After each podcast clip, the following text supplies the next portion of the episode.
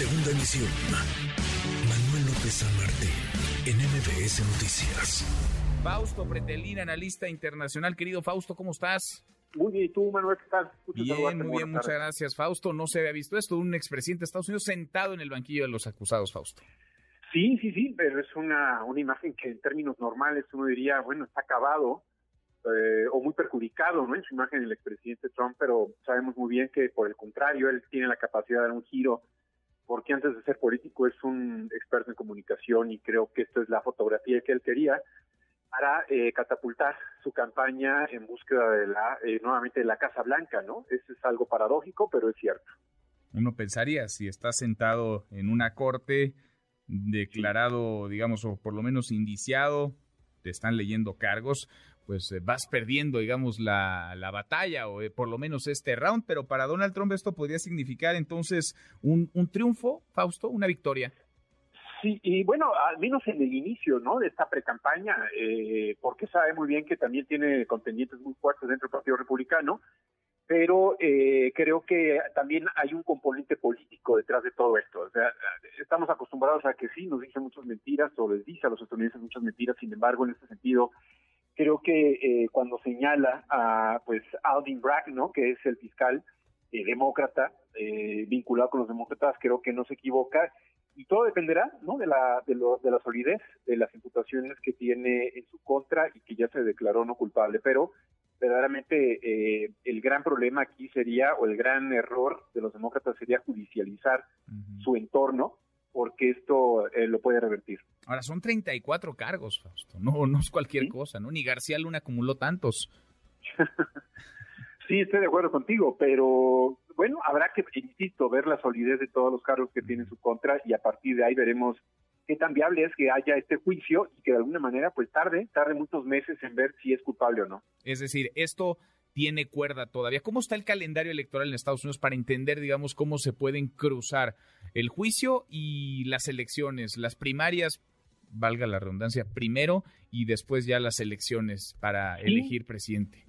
Bueno, primero en este año eh, comenzarán de alguna forma los ejercicios internos, ¿no? El Partido Republicano, eh, para ir estado por estado, eh, colegio por colegio y revisar eh, quiénes son los candidatos, los precandidatos, perdón, mejor dicho, eh, que traten de, pues, de apostar, ¿no? Por la candidatura de ese partido el calendario todavía no lo fijan eh, con exactitud, Manuel, eh, en cuáles van a ser las fechas, pero seguramente pronto eh, comenzarán tanto, acuérdate que cada partido, el demócrata y el republicano, van por vías distintas, en distintas fechas, y vamos a ver eh, los republicanos cómo lo van a, definir, ¿no? Bueno, entonces al juicio le queda un montón. Estamos empezando, básicamente está esto iniciamos después de mucho ruido, ¿no? Porque hubo eh, meses, años incluso de señalamientos desde que Donald Trump, me acuerdo, te acordarás tú también, Fausto, desde que Donald Trump era presidente, ya se presumía que podían venir estas acusaciones y que podía eh, incluso ser separado como presidente de los, de los Estados Unidos, que podrían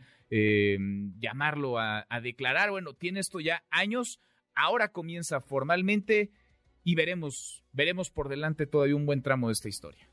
Sí, es una lluvia de casos judiciales sobre su persona. Eh, sabemos muy bien que el entorno judicial de Estados Unidos pues facilita este tipo de acciones pero eh, creo sinceramente que este caso de Stormy Daniels no es tan sólido, al menos hasta, habrá que esperar, ¿no? Las, las, eh, las imputación, la imputación, pero hay cargos o, acusaciones más eh, complejas como la ocurrida el 6 de enero del 2021 cuando hubo este asalto al Capitolio. Creo que este es un, un elemento eh, que yo que yo estoy considerando, pero vamos vamos a ver las acusaciones. Pues sí, porque trae varios, digamos, trae varias cosas ahí guardadas, ¿no? El expresidente este soborno, lo del asalto al Capitolio, el propio Donald Trump que pues ha dicho y dejado de decir un montón de cosas que alimentan la polémica, pero son, son muchas, son muchas las... Eh, se llevó documentos, eh, se supone que clasificados a su casa, eh, fraude, el tema fiscal, es decir, hay, hay un montón de cosas. Pues lo veremos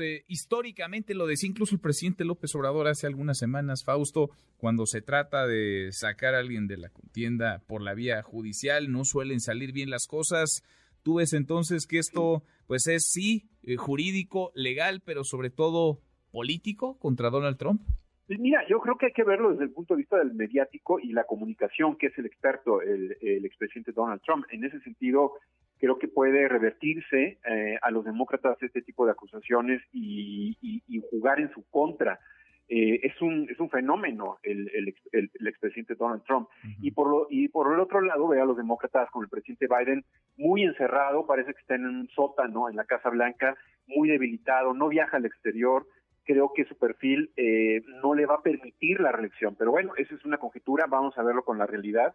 Y, y sí, son dos personajes distintos. Uno es muy político, el, el actual presidente, y el otro es muy mediático muy en temas de comunicación eh, modernos, inclusive como Twitter, las redes sociales, y eso pues eh, también cuenta mucho.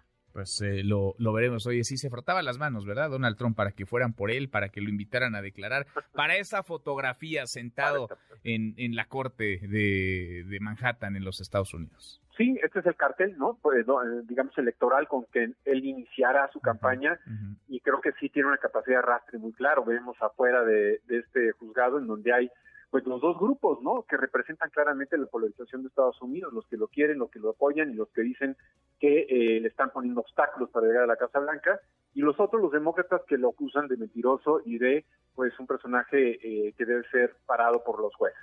Pues se vaya inicio de campaña con cadena, te diría nacional, pero no internacional, porque todos los medios del mundo están transmitiendo prácticamente la misma imagen. Donald Trump sentado en una corte declarando ante un tribunal. Fausto, qué gusto escucharte, muchas gracias. Igualmente, hasta pronto. hasta muy pronto, muy buenas tardes. Redes sociales para que siga en contacto: Twitter, Facebook y TikTok. M. López San Martín.